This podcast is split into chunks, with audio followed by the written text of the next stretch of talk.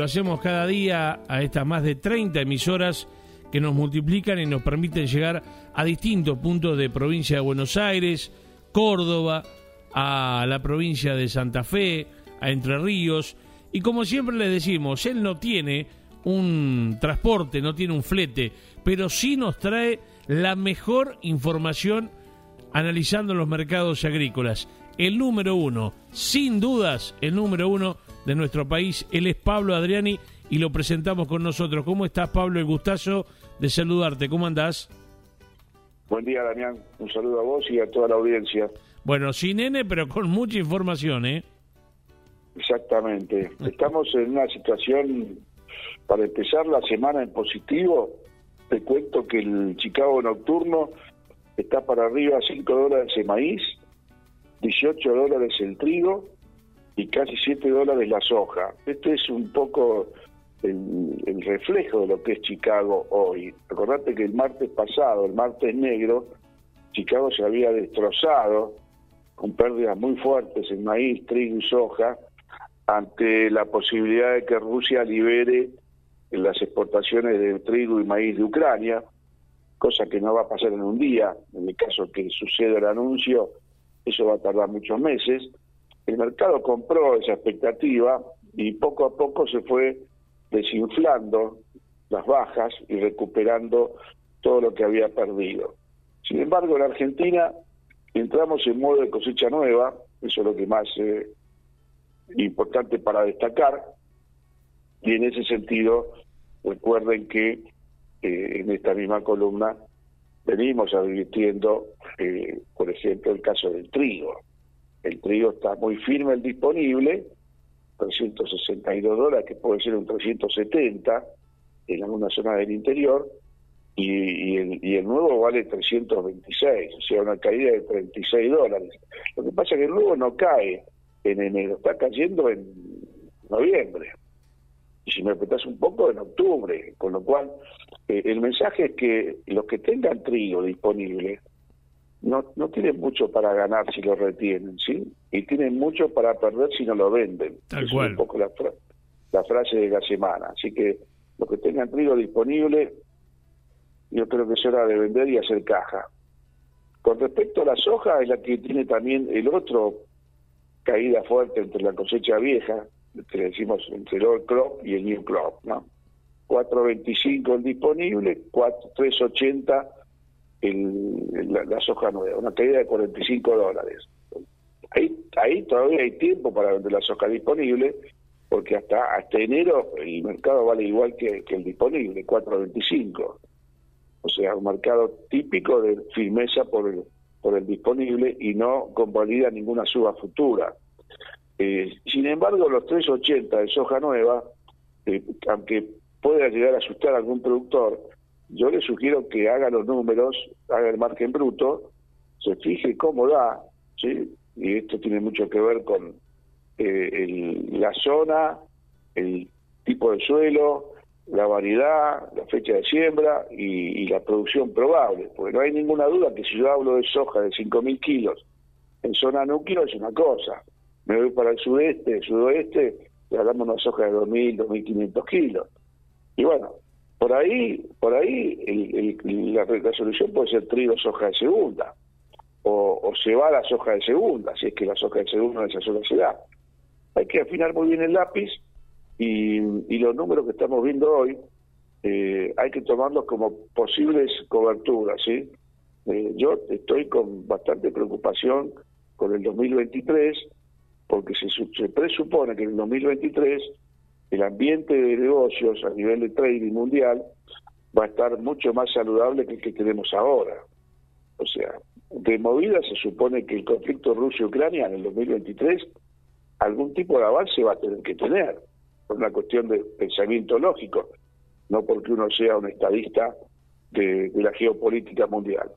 Entonces, la posibilidad de que entremos en una corriente bajista es muy alta, es muy alto. Y el maíz, por último, tengo un maíz de, de de 253 dólares para el disponible, que se afirma hasta diciembre.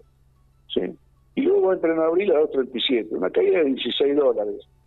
Hay que jugar muy bien con, con lo que puede ser un maíz de 235 y una soja de 380, como para hacer los números. Ahí tiene que el productor enfocar un poco el margen bruto. Y en el caso de que el margen bruto le dé bien a, a la decisión que él que tome, que se venda 20% de la producción probable. Ese es un poco el, mensaje de esta semana. Bien, eh, Pablo, un tema y un dato no menor eh, en el marco de, lo que ha sido la, campaña o lo que está haciendo la campaña de FINA para, para la nueva cosecha, eh, que tiene que ver con los insumos. Ha habido una, una baja en, en el valor de los fertilizantes en un momento interesante para, para lo que es el trigo, para lo que es la cebada, que sin dudas por ahí es una, es una buena noticia, me parece.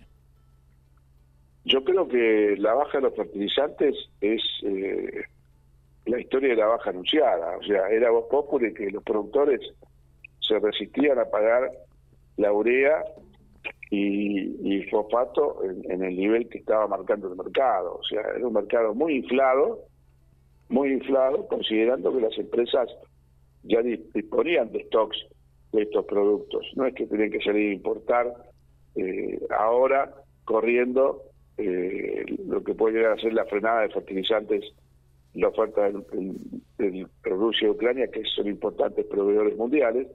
Eh, yo creo que es eso la lógica, cuando, cuando los precios están muy altos y la demanda se resiste a pagarlos, eh, las empresas tienen otra que empezar a bajar. Eso es una buena noticia, ayuda mucho en un escenario donde los precios a futuro no son los de esta campaña, o sea, obviamente que ayuda bastante.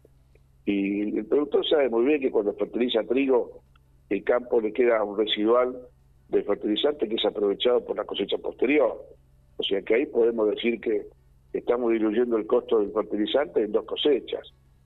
Es un poco una forma de ver el vaso medio lleno y no medio vacío, ¿viste? Una, un, autoengaño para ver el margen bruto, ¿no? Tal cual, bueno, pasar de 1.260 dólares a 980 de lo que fue abril a mayo me parece un número más que interesante.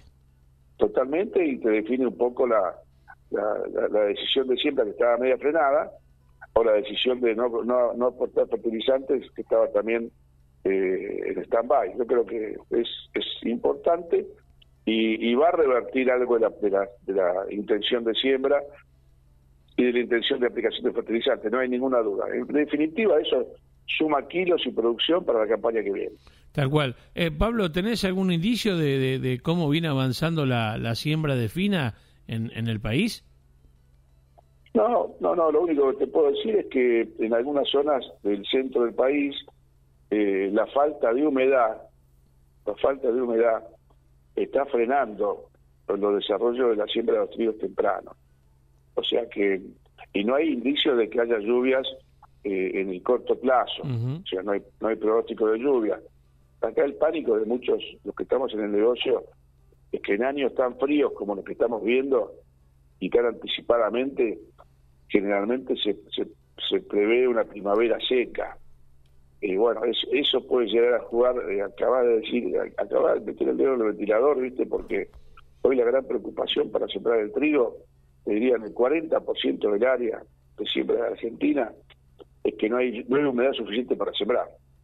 Entonces, ese es un factor que eh, va a empezar a, tallar en el mercado hasta un mes, cuando se vea que realmente eh, hay una caída diaria por falta de su propia humedad, ¿no?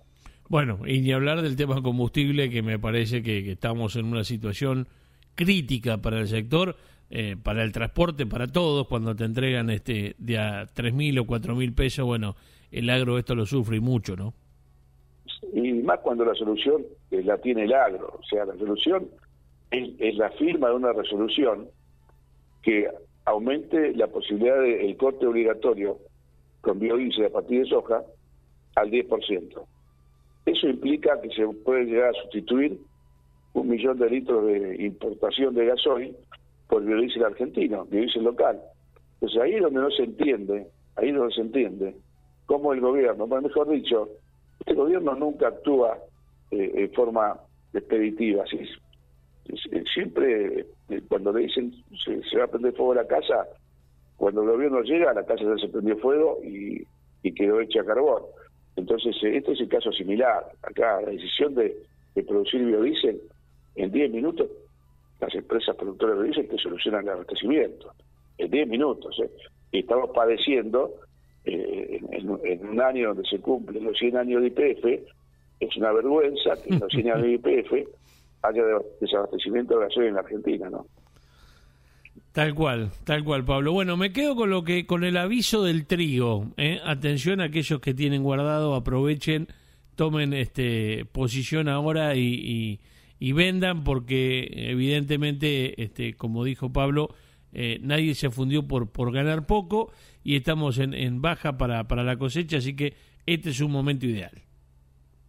Así es, y la última cortita, el girasol sigue muy firme, no afloja, no afloja el girasol, o sea que mm, tampoco eh, tiene una suba muy explosiva, pero el hecho de que se mantenga en 700 dólares por tonelada es un valor muy, pero muy apetecible y que también no habría que quedarse dormido porque girasol nuevo eh, están indicando los compradores 550 600 dólares para girasol diciembre-enero.